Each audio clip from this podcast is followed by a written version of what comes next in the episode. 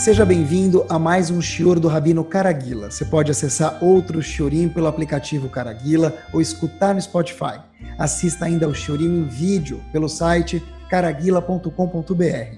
A gente espera que você saia desse Shior mais elevado e mais consciente do que entrou.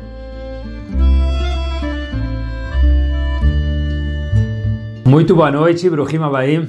A gente vai começar, se Deus quiser, o Shur de hoje, um tópico quente.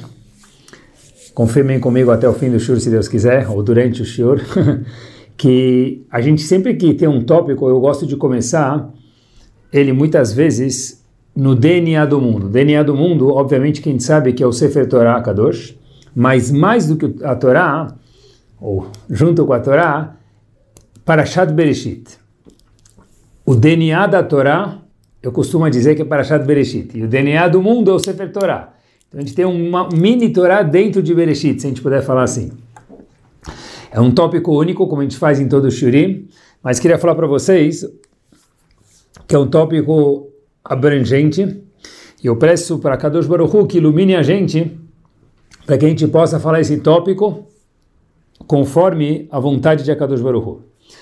Começamos por aqui, queridos. É o seguinte, a Kadosh Baruch Hu cria o homem, o ser humano, e o mundo vai começar, porque na verdade a criação do mundo, ela tem um, dois, três, quatro, cinco dias, seis dias, e o sétimo dia é o Shabat.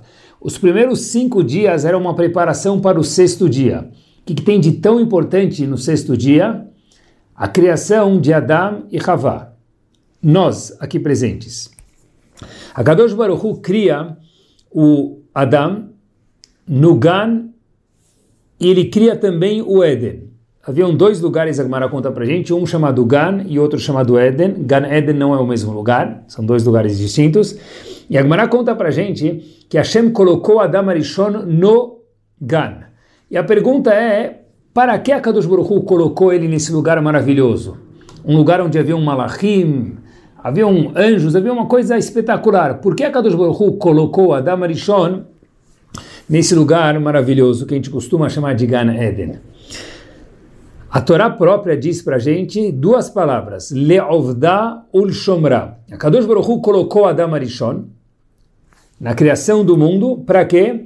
Leovdaul Shomra quer dizer para lavod, lavod quer dizer trabalhar Hashem, ul Shomra para cuidar de Akadosh, para cuidar do lugar. E a pergunta é a seguinte: o que quer dizer Leovdaul Shomra? Hashem cuidou, criou o Gan Eden e o Adam Rishon dentro desse local para que Leovdaul Shomra, para que ele trabalhasse, trabalhar, lavod, ul Shomra, cuidar desse local.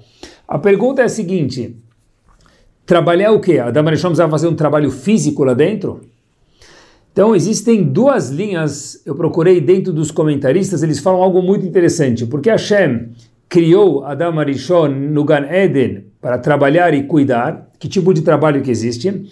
Os comentaristas falam o seguinte, que tem um trabalho que ele é físico, é um trabalho físico que Hashem criou, por exemplo, cuidar de, dos bichos não invadirem não estragarem a, a vegetação, fazer a jardinagem. Essa é uma explicação dos comentaristas. Laavod, trabalhar dentro do Gan Eden. Porque senão, de novo, trabalhar o quê? Trabalho jardinagem. E existe uma outra linha de explicação dentro dos comentaristas da Torá Kudoshá, que é lavod era trabalhar, o lishmor é cuidar, preservar o campo para que ele não se estrague. A outra linha de explicação é lavod são mitzvot a ser, trabalhar, lishmor, cuidar, não transgredir as mitzvot lot a ser. Ou seja, existe uma discussão quando Hashem colocou Adam Arishon dentro do Ganeden, qual que era a obrigação dele? Trabalhar e cuidar, a Torá para a gente, mas trabalhar e cuidar do quê? Essa é a pergunta que existe. E a resposta que Ramim contam para a gente trabalhar e cuidar, existem duas explicações. Uma, trabalho físico e a proteção para que não estraguem o jardim, algum tipo de jardinagem. E a segunda explicação é que se refere não à parte espiritual. Trabalhar o quê? Aproveitar que estava tudo pronto lá, cuidar das mitzvot a ser, que esse é o trabalho, lishmor, preservar de não fazer mitzvot lot a ser negativas. Eu queria talvez sugerir hoje para vocês que talvez existe um, uma junção dessas duas explicações, que é o trabalho físico no Gan Eden e o trabalho espiritual. E também queria aprender algo prático para a gente, porque a história de Adam Arishon já foi. Se a Torá conta isso para a gente hoje, no século 21, e a gente lê isso uma vez por ano e consta na nossa Torá Chá, então óbvio que é algo relevante a cada um de nós. O que, que isso tem a ver com a gente hoje? Eu acho que essa mensagem tem a ver mais do que qualquer outra mensagem, de verdade. Cada vez a gente fala isso, mas essa de verdade que é assim. Acompanhe comigo, a gente vai confirmar isso. Estava olhando desde a criação do, do mundo, a gente acabou de ver agora que o homem foi colocado para trabalhar de forma física ou espiritual dentro do Gan Eden, tem uma coisa muito interessante. Antigamente era a jardinagem, proteger de animais e cuidar do Gan Eden. Hoje em dia o homem também precisa trabalhar stocks, bonds, ações, mercado financeiro, alguns com importação, exportação, outros profissionais liberais, mas o trabalho ele é indispensável na nossa vida. trabalho físico, business, isso mesmo. Ele é indispensável na nossa vida. O trabalho, por que, que Hashem fez com que a pessoa trabalhasse? Adam Arishon tinha uma função, depois do pecado de Adam Arishon, nós temos outra função, como a gente vai ver. Mas o trabalho, ele sempre foi obrigatório. Como a gente falou, que Adam Arishon logo, puf, nasceu e foi colocado no Gan Eden. Porque ele é Ovdaul Shomra, e de acordo com uma das explicações, ele foi trabalhar fisicamente mesmo. O trabalho tem um propósito uma ocupação, vamos chamar assim, e um propósito também de trazer a Parnassá, o sustento monetário para cada um de nós. Diferente do, de antes de Adam Arishon ter feito o pecado, que tudo estava pronto. Ramim contam para gente que Adam Arishon queria um pão, ele tirava da terra o pão. Não precisava tirar o trigo, não precisava arar a terra, não precisava peneirar o trigo, fazer a massa, assar a massa e daí por diante que a gente sabe como que funciona, as mulheres sabem até mais como que funciona preparar uma comida, Adam Rishon não tinha buffet. O buffet era o buffet de Hashem. A pessoa queria lá uma carne, ele puxava, saía tudo pronto. Os malachim traziam uma carne, a Gemara conta pra gente no Tratado de Sanedrin pronta. O pão saía da árvore. Era tudo de verdade, tudo pronto. Mas ele precisava trabalhar e cuidar para preservar, para que saísse pronto. Hoje em dia, o trabalho pós o pecado de Adam Arishon, a gente precisa fazer um trabalho um pouco diferente. Olha que interessante. Antes da época, antes do momento de Adam Arishon ter pecado e comido da fruta proibida, que era tudo menos maçã do amor, como o Hollywood projeta, é o seguinte: Adam Arishon era muito evidente que ele estava trabalhando frente a Kadosh Baruchu. Era óbvio que era Kadosh Baruchu que mandava o sustento dele, porque ele ia lá, tirava da árvore um pão pronto. Então era óbvio que Hashem mandava o sustento. Depois do pecado de Adam Arishon, que é onde a gente vive, já faz alguns séculos, inclusive na nossa vida atual, tem algo muito, muito interessante que eu queria que vocês acompanhassem comigo. Hashem fala para Adam Arishon, Habibi, você já foi. Agora, o trabalho ele é nosso, seres humanos. A gente tem que trabalhar, a gente precisa produzir, a gente precisa ter ideias novas e criativas. Hoje em dia, no século 21, isso mesmo, criar. A gente precisa ter um network de clientes, de suppliers, de contatos, cada um no business que ele tem. A gente precisa fazer cursos, às vezes faculdade, às vezes Cada um, no trabalho que ele faz, ele precisa se envolver e a gente sabe que a pessoa está sempre interessada e procurando como que ele pode fazer o business dele melhor para ficar up com a parnaça dele, com o sustento dele. Visitar clientes. A pessoa tem que fazer feiras comerciais. Eu faço questão de apontar esses exemplos para que a gente possa devagarzinho se encaixando enquanto a gente se envolve no trabalho físico ou no business, cada um no métier que ele faz. Mas a gente tem um desafio muito grande. Eu preciso trabalhar. Eu preciso ter inovação. Eu preciso ser criativo. Eu preciso ter um network legal. Eu preciso participar de feiras. Mas junto com todos esses eus que a gente mencionou, a gente ainda precisa lembrar que a Parnassá, o sustento de cada um de nós, vem dele maiúsculo, de Hashem, no caso. É muito difícil isso. É muito difícil isso. Quando Adam Arishon trabalhou antes do pecado, era visível isso. Hashem conversava com ele, era um navio, era um profeta. No question. O nosso trabalho hoje ficou um pouquinho nublado. A gente precisa se esforçar, precisa trabalhar muito. Curso, ligar para um, contato com outro, tentar agradar o fulano, o ciclano, o beltrano. Mas, ainda assim, lembrar que quem manda a parnassá diária de cada um de nós é Hashem. Baruch ata Hashem mevarech Hashanim. Quem manda a brachá, a gente fala mevarech Hashanim na Midah, que Hashem manda o sustento, essa brachá se refere ao sustento na Midah. Baruch ata Ado, que Hashem, se referindo a Hashem, óbvio, ele que é mevarech Hashanim, ele que manda o sustento. Poteach et yadecha, quem? Você Hashem. Abre sua mão, umasbia lechol chairason. Hashem satisfaz a cada um de nós. É muito difícil. Uma pessoa que ela é verdadeira e sensata é um trabalho dificílimo. Não um trabalho de trabalhar. Mais difícil do que esse é trabalhar. Eu preciso fazer tudo, mas eu tenho que lembrar que a Hashem que faz e não sou eu. Um pouco confuso. Mas, na verdade, meus queridos, Rahamim contam para gente que de fato quem manda para nascer mesmo é Hashem, não somos nós. Então a pergunta fica: por que então a gente precisa trabalhar?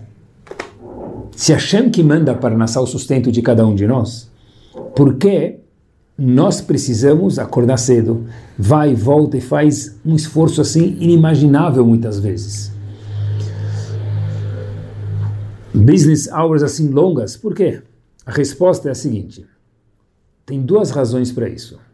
Diz o Rovata Levavot para a gente o seguinte: uma das razões é para ocupar a pessoa. De fato, Hashem manda Parnassá. Então, por que trabalhar?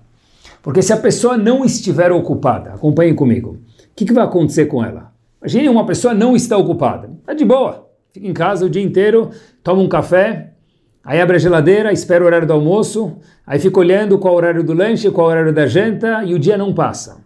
Tenta imaginar o que acontece com uma pessoa ociosa. Em português se diz, tem uma frase em hebraico, para isso Shlomo Melech falou, mas já traduzindo para o português, é uma expressão, cabeça vazina é oficina do diabo. Uma pessoa que não tem o que fazer, ela acaba sendo contraprodutiva e não cresce como pessoa e nem do jeito que Hashem quer. Então, uma das razões, por que eu preciso trabalhar, por que, que nós precisamos trabalhar? Apesar de que a gente precisa saber que Hashem que manda para Nassá, que é um trabalho muito difícil isso, a pessoa precisa estar sempre relembrando, estudando, escutando isso de novo, é para que a gente fique ocupado. Por isso que diz o Rovat Levavot, uma pessoa que está num nível grande, ele fica ocupado com outra coisa. No caso, diz o Rovat Levavot, com Torá, Hashem manda o sustento dele de outra forma. Mas voltamos. E tem uma segunda razão, fora a ocupação, por que a pessoa precisa ter um job, um trabalho, um métier, para criar um cli, um barril, onde pode chover lá dentro a parnassá. Porque se for chover, sustento, e a pessoa não tiver um balde para arrecadar, colher esse sustento, a chuva cai e ela vai embora. Para fazer o que a gente chama em hebraico de um cli, objeto onde possa receber a brachá de Hashem, a gente precisa trabalhar. Então, um é para estar ocupado e dois para que a gente possa receber a brachá de Hashem e não seja um milagre. Por quê? Porque Hashem criou o um mundo pós Adam Arishon, pecado, mais uma vez, é o que a gente vive já faz alguns séculos. Hashem falou: Eu não posso mais ser evidente no mundo. Porque se eu, a Kadosh Baruch Hu maiúsculo, dizer, dizendo ficar evidente no mundo, o que acontece? A pessoa perde o livre-arbítrio. Então Hashem falou o seguinte: você vai ter que trabalhar ser humano, lembrando que quem manda para nascer de verdade sou eu maiúsculo. Trabalho dificílimo. Mais difícil do que trabalhar é ter essa consciência diária. Ou seja, a gente precisa trabalhar e ainda ter essa destilação de pensamento, destilado fino, e quem manda para nascer é Hashem. Então, por que trabalhar? Já explicamos. Para ficar ocupado mais uma vez e para a pessoa não receber o sustento dele como um milagre, porque se for um milagre, a pessoa perde a oportunidade de ter a coisa mais maravilhosa do mundo, que é a escolha. Quando tem milagres, a pessoa não consegue mais escolher, ele já vê Hashem de uma forma visível, não tem mais escolha. Para que não seja assim, a gente precisa trabalhar. Ou seja, Hashem fala o seguinte: eu vou me esconder no mundo do business. Me procura lá dentro. Uma das coisas mais tristes é quando a gente vê uma criança que está brincando lá de esconde-esconde e ela se esconde. De repente, todas as outras crianças que estão brincando vão embora. Ela fica lá meio minuto, um minuto, toda feliz que ninguém achou ela por enquanto. De repente ela sai, ela começa a andar, vê que não tem mais ninguém procurando ela. A Kadosh Baruch Hu falou para cada um de nós, a brincadeira do esconde-esconde, entre aspas, é que eu vou me esconder no mundo da Parnassá. Me procure, porque quem procura de verdade a Kadosh Baruch Hu, ele acha. Mas só quem procura que acha. Olhem que interessante. Por um lado, é muito difícil encontrar Hashem no mundo do business. Por quê? Eu preciso me esforçar, eu preciso fazer faculdade, eu preciso ter contato com pessoas, eu preciso naquela festa cumprimentar aquela pessoa. A gente faz mi milhões de travessuras para conseguir nossa parnassá no bom sentido. Por outro lado, tem que lembrar de Hashem. Como que é possível? A verdade é o seguinte, que se fosse quem quer consegue enxergar Hashem de uma forma muito simples no trabalho. Acompanhe comigo racionalmente, pelo menos. Se nós, cada um de nós, fôssemos o dono de verdade da nossa parnassá, do nosso sustento, que, que deveria fazer parte da equação sustento financeiro? O quê? O meu input. Só isso, porque se depende só disso e não de Hashem, de mais nada, só de mim, então deveria depender só do meu input. Concordam? Acompanhem comigo. O que é meu input? minha escola, minha formação, meus cursos, quanto extrovertido eu sou. Muitas vezes a gente pega dois colegas, eu sei que ninguém é exatamente igual, mas parecido só para a gente poder aprender aqui. A gente pega dois colegas que fizeram escolher um curso, medicina, pode ser qualquer outra coisa, pode ser administração, pode ser advocacia, qualquer coisa. Vamos pegar medicina fizeram uma formação muito parecida. Os dois têm boa lábia, os dois são extrovertidos ou os dois são introvertidos. Estudaram junto durante todo o tempo de escola, faculdade, mesma faculdade. Os dois têm relações interpessoais que são muito importantes, muito parecidas. E a gente fala, olha, esses dois aqui quase que irmãos gêmeos. A gente vê que no meio do caminho o fulano começou a ter notas um pouco mais baixas lá na faculdade, Ciclano começou a ter notas mais altas. Um se formou na Santa Casa, o outro de repente viajou um pouco mais tarde, fazer mais um curso nos Estados Unidos. E de repente aquela pessoa que viajou, que tentou muita coisa, muitas vezes hoje precisa fazer cinco consultas por hora para fechar um mês, porque ele não conseguiu muitos pacientes, então ele precisa trabalhar com seguro de saúde e tem que ter muita volume para poder fechar um mês. Já aquele outro, que era bom aluno, que estudou junto, que não fez o curso fora do país, que não era tão bom de nota, mas se virava bem, essa pessoa aqui cobra centenas de reais a consulta e faz menos consultas por hora e ganha inúmeras vezes mais do que o outro. Se o que determina a parnassada de cada um de nós é o nosso input, queridos, difícil isso acontecer. Porque se tem duas pessoas muito parecidas e um até viajou para fora do país e fez tinham notas um pouco melhores, até como no exemplo anteriormente mencionado, ele deveria ser muito mais rico, já que a gente está falando de sustento monetário. A gente vê que isso não acontece dessa forma. Por quê? Porque a parnassá da pessoa, ela depende do nosso input, como a gente mencionou, por duas razões aí há uns minutos atrás. Mas não é só isso. Obviamente é claro e é nítido que tem a Kadosh Baruch Hu nessa equação chamada sustento de cada um de nós. Quanto Hashem participa, e óbvio que mais uma vez, é fácil de ver racionalmente isso. A Kadosh Baruch Hu espera que a gente brinque, que a Hashem brinca de esconde-esconde com a gente e a gente não esqueça no dia a dia, na importação, na exportação, fechar o um negócio, deu certo, tomara que tudo dê certo para todos. Em todos esses momentos, não esquecer que quem manda o sustento de verdade é única e exclusivamente a Kadosh Baruch Hu. É procurar quem está se escondendo no mundo do business. Esse é o nosso trabalho pós o pecado de Adam Arishon. Eles contam que, um exemplo, que no meio, Magdi Dubna contou isso, só adaptei um pouquinho, no meio da Avenida Paulista, ou pode ser em Manhattan, ou pode ser no Rio de Janeiro, ou pode ser onde que for, no meio de uma avenida muito grande, pronto, Fifth Avenue, escolham. Havia um sujeito no semáforo, e ele, quando ele fazia assim com a mão, sinal de pare, todos os carros paravam, avenida gigante. Quando ele fazia o sinal de passar, os carros passavam. Então ele coordenava durante horas o fluxo de carros. Para, o outro lado anda, e depois o outro lado para, e outra via anda. Ele era um semáforo ambulante, era uma pessoa que coordenava como um semáforo. Esse indivíduo começou a se achar todo poderoso, porque falou: Olha, eu coordeno aqui milhares de carros, o fluxo de carros, se eu parasse minha mão de falar pare, acenar pare ou se movam, ia ter um acidente atrás do outro aqui na Fifth Avenue. Até que um colega fala para ele: o que o senhor fica fazendo aí o dia inteiro com a mão fazendo assim, pare, sinal de pare, sinal de ande para os carros? Falou: como assim? O que eu faço? Eu coordeno o fluxo de carros, meus queridos. Aí o colega dele pergunta para esse, esse, esse, amigo que fica fazendo o sinal no semáforo, em vez do semáforo, o que, que, são essas luzinhas aí em cima? Ele olha para cima e fala: ah, tem um sinal lá em cima vermelho e verde.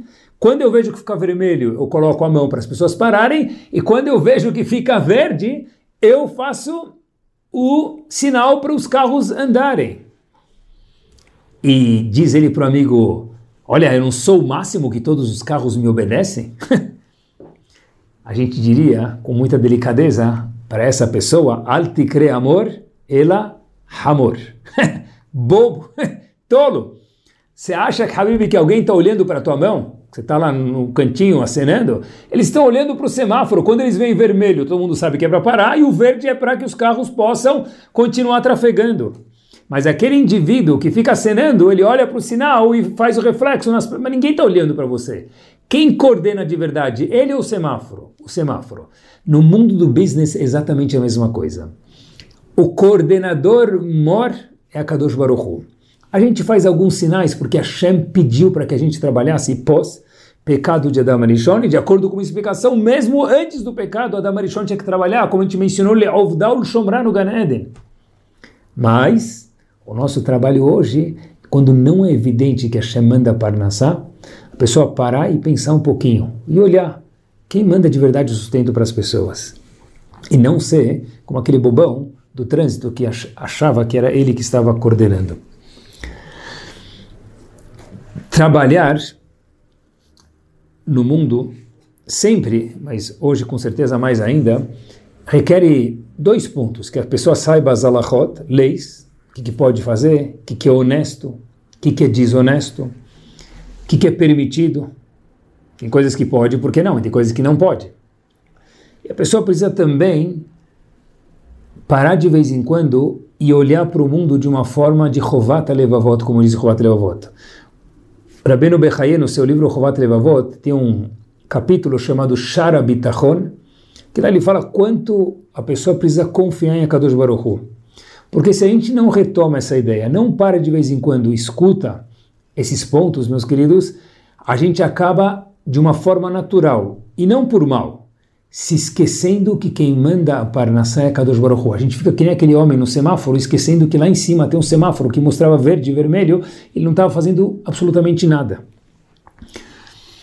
Lembrar que quem está no comando sempre é Kadosh Baruch. A gente trabalha porque Hashem mandou. Olhem só que forte. Essa aqui é para anotar e lembrar e não esquecer nunca mais. Como se fala preocupação em hebraico? A palavra preocupação em hebraico se fala da'agá. Letra Dalet, Aleph, Gimel e Rei. Da'agá é preocupação. Olha que interessante. Se a gente pegar, e as palavras em hebraico não são por sem querer, cada uma tem uma razão d'être. Não é que nem as palavras em qualquer idioma que elas são por convenção. Por que, que preocupação justo é chamado da'agá em hebraico? Dalet, Aleph, Gimel e Rei. Olhem que power, pessoal, isso é para lembrar para sempre. Se a gente for pegar o, o, o, alfabeto em hebraico, as primeiras cinco letras são Aleph, Bet, Gimel, Dalet e Rei. A palavra da H contém todas as letras dessas primeiras cinco, pulando uma que é a letra Bet. Da H, mais uma vez, preocupação, Dalet, Aleph, Gimel e Rei. Só não contém a letra Bet. Por quê? Porque uma pessoa que tem Daga tem preocupação, falta o Bet. O que, que é o Bet? Bitachon. Confiança em Hashem. Olhem que power! A palavra Daga, olhem que maravilhoso! Quer dizer, e verdadeiro, quer dizer preocupação. Aleph, Bet, Gimel, Dalet e Rei. Só não tem a letra Bet na palavra Daga. Por quê? Porque Bet vem como bitachon. A pessoa que tem Daga se preocupa. A pessoa precisa ser cautelosa e coerente e responsável, sempre. Mas preocupada não pertence a nós, pertence a Ele.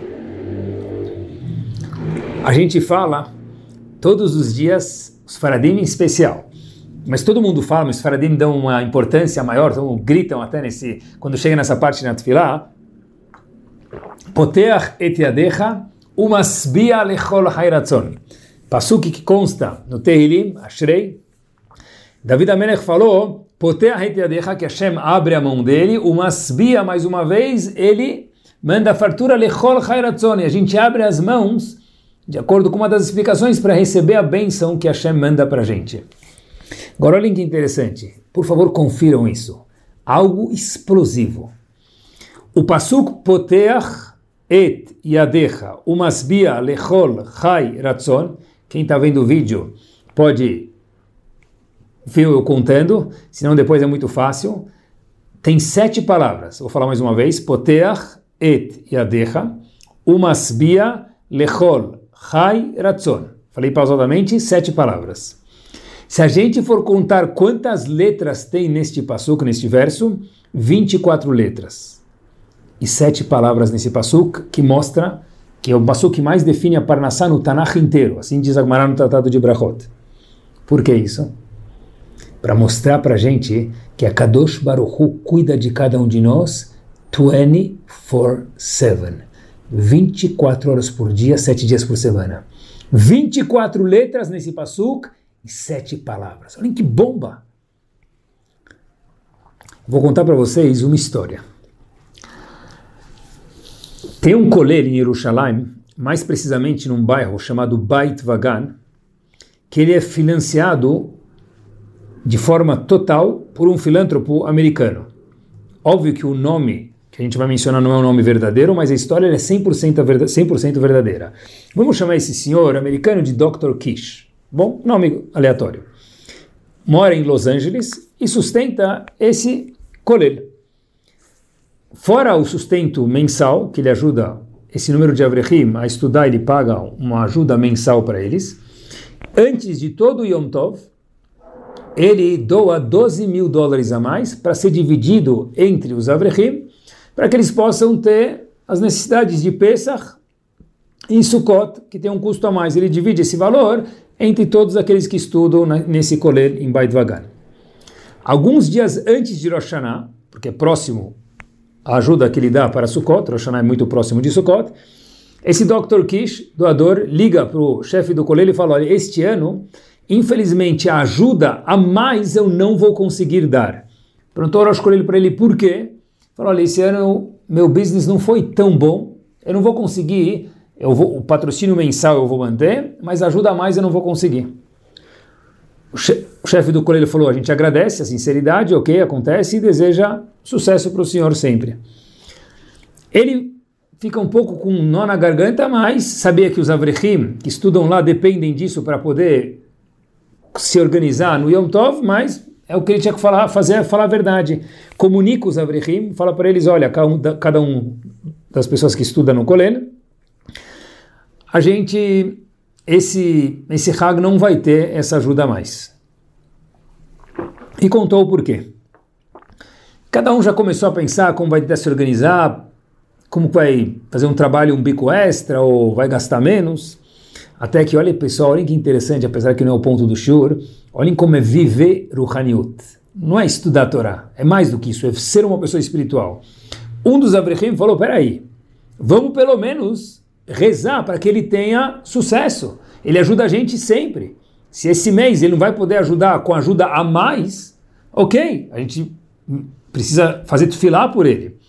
Todo mundo gostou da ideia E começaram a, cada um, um fazia Namidá, outro fazia Teilim, o outro parava e conversava em Hashem, nem Namidá no Teilim, porque isso também é chamado Tfilá, e pedia que Hashem ajude Dr. Kish com o nome dele.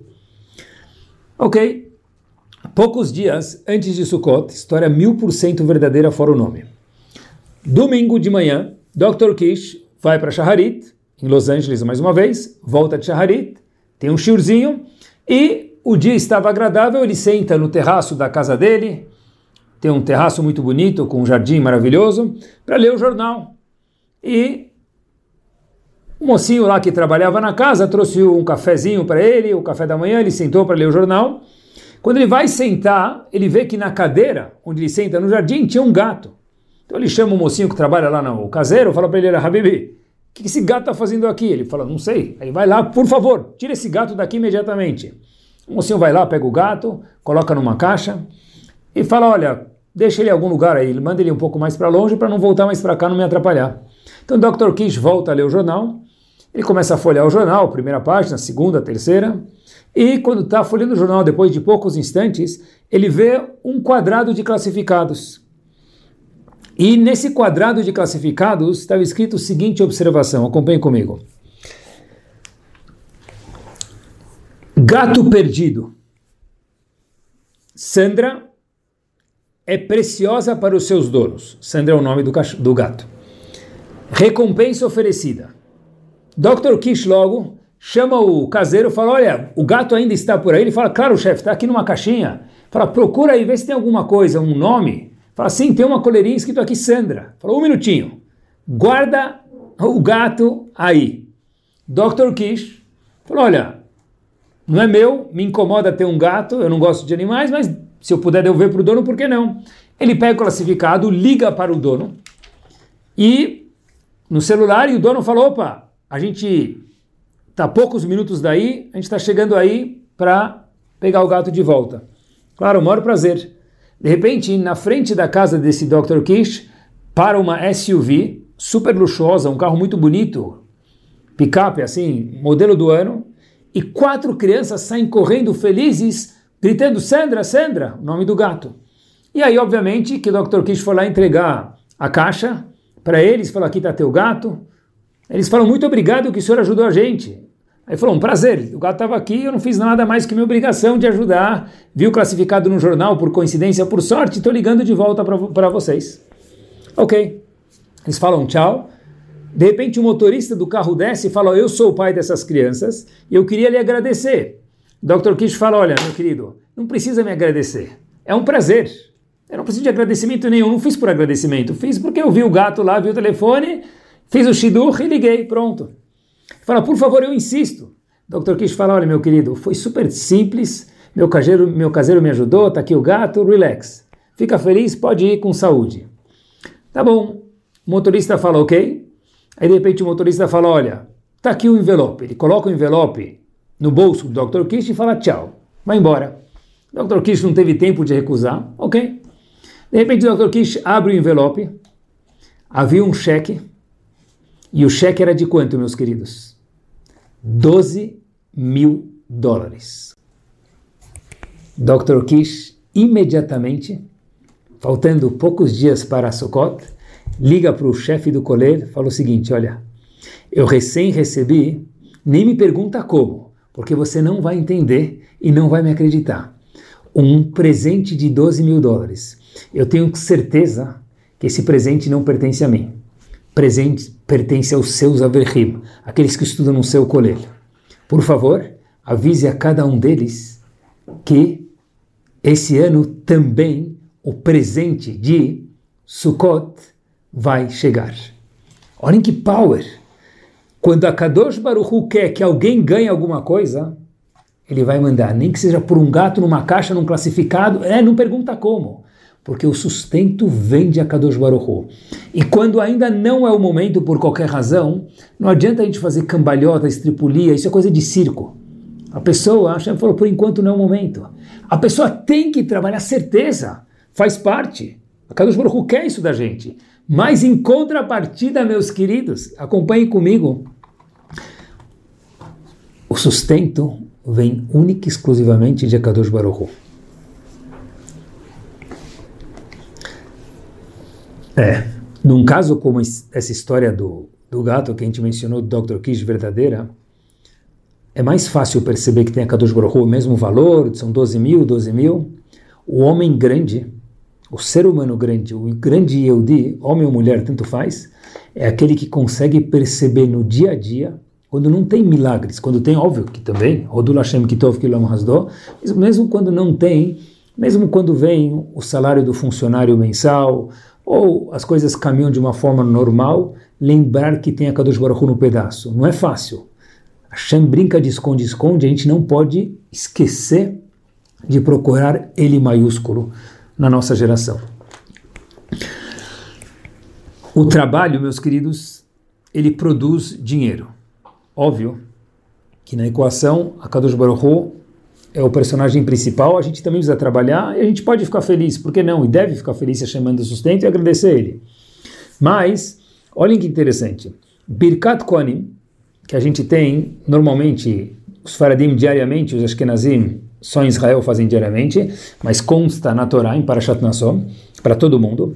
Em Birkat Kohanim está escrito, o primeiro pasuk é Ivarechecha Adonai Veishmerecha. Tradução do pasuk, diz Rashi que Hashem abençoe cada um de nós financeiramente, diz Rashi, Veishmerecha, e que Hashem cuide para que a pessoa não perca, Deus me livre, isso que ele ganhou. Porque diz Rashi, quando alguém dá um presente para o outro, uma bicicleta, posso dar a bicicleta para o outro, cada um pode dar a bicicleta para o outro, ou qualquer presente, mas não o que, que o outro vai fazer com isso, se ele vai ter brachal, se vai ser roubado ou não, se a gente não tem controle. Hashem sim tem controle, então a gente pede para Hashem, os Koanim falam essa brachá, e varechecha Adonai veishmerecha, que Hashem dê para a pessoa, e não só dê que ele cuide para que aquele, aquela brachá financeira, diz Rashi mais uma vez, ela se mantenha. Daqui a gente vê a importância, pessoal, entre parênteses, se o começo de Birkat Kohanim já fala da parte financeira, a gente vê quanto que é importante a pessoa ser cautelosa e quanto a parte financeira é importante na vida da pessoa, porque é o começo de Birkat Kohanim já. Mas, Eivarechecha Ado, depois Veishmerecha. Quer dizer, lembrar que todo Ivarechecha, Bracha, é de Hashem. Ivarechecha, Hashem, e depois Veishmerecha. Não é Ivarechecha, pessoa que Hashem mande brachá para a pessoa, óbvio, a pessoa vai ser o mensageiro de Hashem, mas a brachá, ela vem de Akadosh Baruch Hu, o sustento humanitário. Agora olhem que interessante. Queria compartilhar com vocês uma explicação espetacular sobre esse passuco. O Neftiv de Volozhin tem um comentário chamado Emek Davar. Ele traduz essa brachá, ele explica essa brachá, traduz, a gente já traduziu, mas ele explica essa brachá da seguinte forma, olhem que bomba ele fala o seguinte: Varechecha Hashem veishmerecha, que Hashem mande brachá e cuide. Rashi falou que cuide para não se perder, para não ser roubado, como a gente mencionou. O Netzid de Volozhin dá outra explicação magnífica, diz o seguinte. Ele fala para a gente o seguinte, que toda brachá que Hashem manda para a pessoa, toda a bênção que Hashem manda para a pessoa, precisa de uma shmirá, de um cuidado. Por exemplo, diz ele, uma pessoa que estuda a Torá, precisa de uma shmirá, de um cuidado para que a pessoa não esqueça o que ele estudou. Porque se a pessoa estudar e esquecer, Óbvio que sempre conta e Hashem fica muito feliz, mas não é tão agradável. Então, Ivarechecha Hashem, que Hashem mande brachá para aquele indivíduo que estuda, e que ele lembre o que ele estudou. E para aquele que estuda, mas também trabalha, porque todo mundo precisa estudar, mas é para aquele que o, fica trabalhando bastante, é um businessman, qual que é Varechecha Hashem Veishmerecha? Diz o Netiv de Volozhin, olhem que forte, que Hashem mande brachá para você, Habib Veishmerecha, te cuide, te cuide o quê? para que o dinheiro não te faça mal. O que quer dizer isso? Para que o dinheiro não suba na cabeça da pessoa. Para que a pessoa, depois que ela ganha a parnassá dela, e Hashem manda brachá, e que Hashem mande para todos, que a pessoa continue se comportando de uma forma humilde com aquelas outras pessoas que ele se comportava antes. Que a pessoa, quando sobe de posto financeiro, e na sociedade impacta direto, o que acontece é uma realidade, a pessoa continua ainda, quando alguém vem conversar com ele e fala, me liga, marca com minha secretária e está sempre com a agenda ocupada e nunca dá para encontrar essa pessoa, por exemplo. Um minutinho. E Hashem veishmerecha, que você ganhe brahá, meu querido, e muita. Mas veishmerecha, diz o Netiv de Volozhin, que Hashem mande proteção para esse seu sustento, para que o orgulho não suba a cabeça. A tendência natural é que sim suba. Por isso que a gente pede uma brachá para Hashem, Hashem, por favor, me ajuda. E a gente precisa se esforçar para isso também. Talvez Veishmerecha também quer dizer para a gente, meus queridos, quando a pessoa fica muito ocupada, ele já não consegue mais, muitas vezes, rezar com minyan, não tem mais tempo para estudar a Torá. Hashem fala um minutinho. E Hashem Veishmerecha. Por favor, Hashem, quando você mandar o sustento, me ajuda a me cuidar, não esquecer que Adam Arishon, meus queridos, foi colocado no Ganeden de acordo com uma das explicações, era para trabalhar. De acordo com outra explicação, é trabalho físico. De outra explicação, a gente mencionou no começo do Shur, é um trabalho espiritual. A gente tem os dois, eu acho. A gente precisa trabalhar para fisicamente estar ocupado, para ganhar sustento, e a gente precisa trabalhar também para espiritualmente não esquecer quem somos nós. Esse é o Veishmerecha. Mesmo que eu sou bem sucedido financeiramente, claro que eu tenho tempo para estudar a Torá. Claro que eu tenho tempo para rezar com o Minyan. Esse é o Veishmerecha. Porque o dinheiro, ele é uma arma. E a arma ela é maravilhosa em alguns momentos. A arma nem sempre é ruim. Ele pode ser usado para ajudar pessoas, uma pessoa que tem gabarito, que tem um posto alto no business, ele, a palavra dele vale mais na sociedade, na comunidade. Ele pode usar isso para coisas maravilhosas. Isso é o Veishmerecha. Para cuidar melhor da família, para ajudar a comunidade, para ser um bom exemplo, ou isso, lo aleno, pode ser usado de uma forma negativa. Agora eu sou private banking, então no meu contato telefônico eu vou manter só aquelas 50 pessoas que têm tantos zeros na conta daqui para cima, o resto eu vou falar aquele oi pela ponta esquerda. Olhar assim, levantar a mão um pouquinho só, chega, eles não merecem tanto uma, um cumprimento meu. E varechecha Hashem veishmerecha. Ishmerecha quer dizer o quê? Que Hashem cuide da pessoa para ele continuar com a humildade, com um bom comportamento com os outros. E não é fácil. E queridos, depois dos 120 anos muito bem vividos com muita saúde, o que, que sobra? Rahamim contam para gente de Shlomo Melech, Tov Shem, todo mundo conhece, Mishem Tov. O que sobra para a pessoa é um Shem Tov, é um bom nome. Óbvio que o dinheiro é importante. É, a primeira, é o começo de Birkat Kohanim, sem isso a gente não vive. Mas é óbvio que isso tem que ser um veículo, tem que ser um caminho para o caminho da felicidade, no caminho da humildade, e não para o caminho da infelicidade, do orgulho, de ignorar as pessoas e daí por diante. Porque, às vezes, quando o dinheiro sobe na cabeça, muitas vezes os filhos da família também sofrem. Porque se a gente passa uma imagem que a gente tem tudo e não precisa mais se esforçar, acompanhe comigo. Por que, que uma criança vai lutar? Lutar pelo quê? Ele já está com a vida ganha. Do jeito que me falam, que projetam na minha casa, pode ser a mensagem sem querer, a pessoa já está com a vida ganha.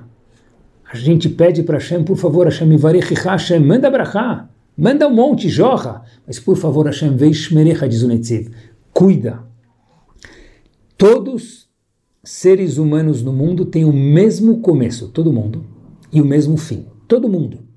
Bonito, feio, alto, magro, forte, fraco, homem, mulher, todo mundo tem o mesmo começo de vida, igualzinho o comecinho, e o fim é, também é igual. O que muda é o in-between. No meio. Isso é uma escolha nossa. A Kadosh Baruch falou, nascer, todo mundo vai nascer da ima dele, com saúde, vai ver 120 anos e depois vai para o se Deus quiser.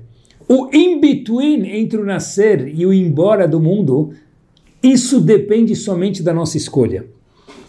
Eu queria apontar para vocês agora uma observação do Hafetz Haim. Acompanhe comigo.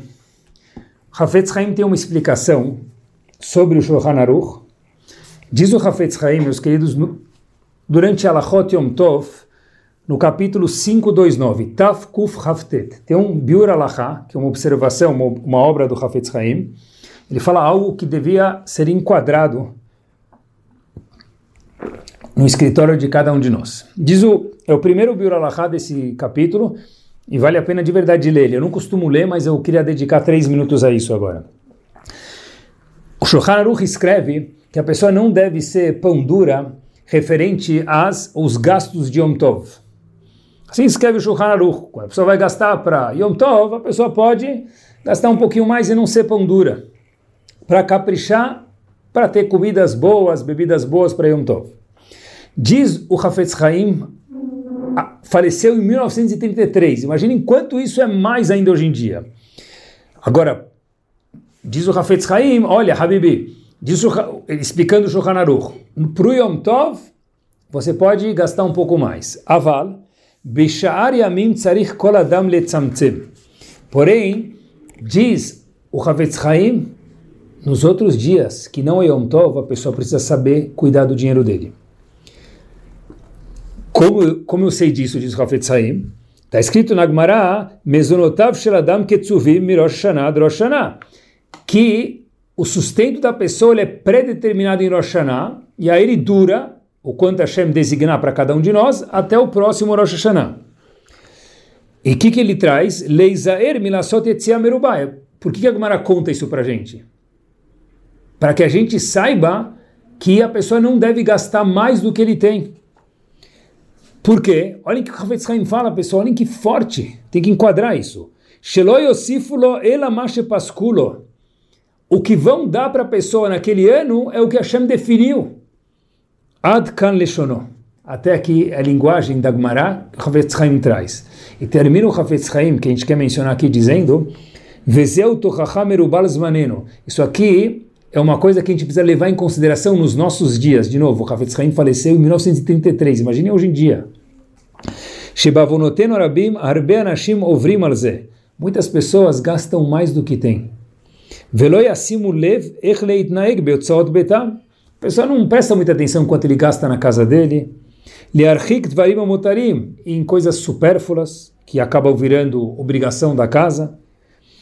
Diz o Havetz Haim, pessoal, verabim halalim pila. Isso aqui já derramou muito sangue. Por quê? E com isso eu termino. Shemevia etadam lasof de gezel, isso faz a pessoa lo aleno roubar. Hamas ficar cobiçando coisas que não pertencem a ele, vegam lecherpa veklima, e passar vergonha na vida. Pessoal, olhem que forte. Quando se fala de Parnassá, diz o Haim, Habibi, se Hashem lhe deu este ano isso, Bezat Hashem que no ano que vem dê mil vezes mais. Mas se Hashem deu com Brachá e com Shmirá, como a gente mencionou. Mas se Hashem deu esse ano isso, a pessoa tem que se condicionar e ser responsável a viver conforme o que Hashem deu para ele. Não dá para brigar contra Hashem. Pode ir junto com Hashem, pode pedir, mas meanwhile, enquanto que essa é a parnassá da pessoa, a pessoa não pode brigar contra isso e ser irresponsável de gastar mais do que Hashem deu para ele. E eu termino de uma forma, uma história muito curta, mas muito poderosa. Como que às vezes, Hashem. Hashem manda parnassá e a pessoa tem que se esforçar para Leovdal Shomra. Trabalhar fisicamente, mas também espiritualmente, como a gente mencionou no começo do Shur, que era o trabalho do Ganedin, é o trabalho de hoje em dia também, é uma junção das duas explicações. Muitos já ouviram falar de um senhor falecido, Moshe Reichman, uma família muito rica do morava no Canadá, e ele estava no meio de um business envolvendo milhões de dólares, um, uma junção, uma fusão de empresas, de repente toca o celular, ele atende, todo mundo fica surpreso no meio de um business desse, atender o celular ou não muito educado. E de repente vem ele falando as seguintes palavras: sim. E aí vinham ele repetindo, sim, anotando num papel duas cebolas, um pepino e uma batata. Ok, nos falamos mais tarde. E aí as pessoas estavam com ele e falavam: Senhor Moishe, por favor, pepino, batata e cebola no meio de uma reunião dessa? Diz Moshe Reichmann Zichron Libraha o seguinte: quando minha mãe liga, era a mãe dele no telefone, o mundo para. Duas cebolas, um pepino e uma batata. Pessoal, isso é par excellence e varechecha Hashem veishmerecha. Hashem manda brachá, um senhor que ficou multimilionário, veishmerecha, conforme diz o Netziv, que a proteção continuou. Porque mãe é sempre mãe. Humildade sempre tem que ser humildade. Honestidade sempre tem que ser honestidade. Que Bezat Hashem, meus queridos, a gente possa ter a brachá verdadeira de Hashem e varechecha Hashem para cada um de nós. Cada um o que, que ele faz? Veish merecha, que a gente peça para Hashem Hashem, me dá shmirah, me dá o cuidado de zelar com como nós tratamos o outro, independente de quanto a gente tem, como a gente fala com o outro, como a gente trata o outro, como a gente não vai distratar o outro. Veishmerecha e cuida que Hashem, para que cada um de nós usa os nossos bens para beneficiar ele, para nossa família de uma forma saudável. Que Bezerra Hashem, Hashem possa mandar muita brachá para cada um de nós, melhor do que o Birkat Kohanim não tem. Varechecha Hashem, Veishmerecha. Ótima semana, semana maravilhosa. Tudo de bom.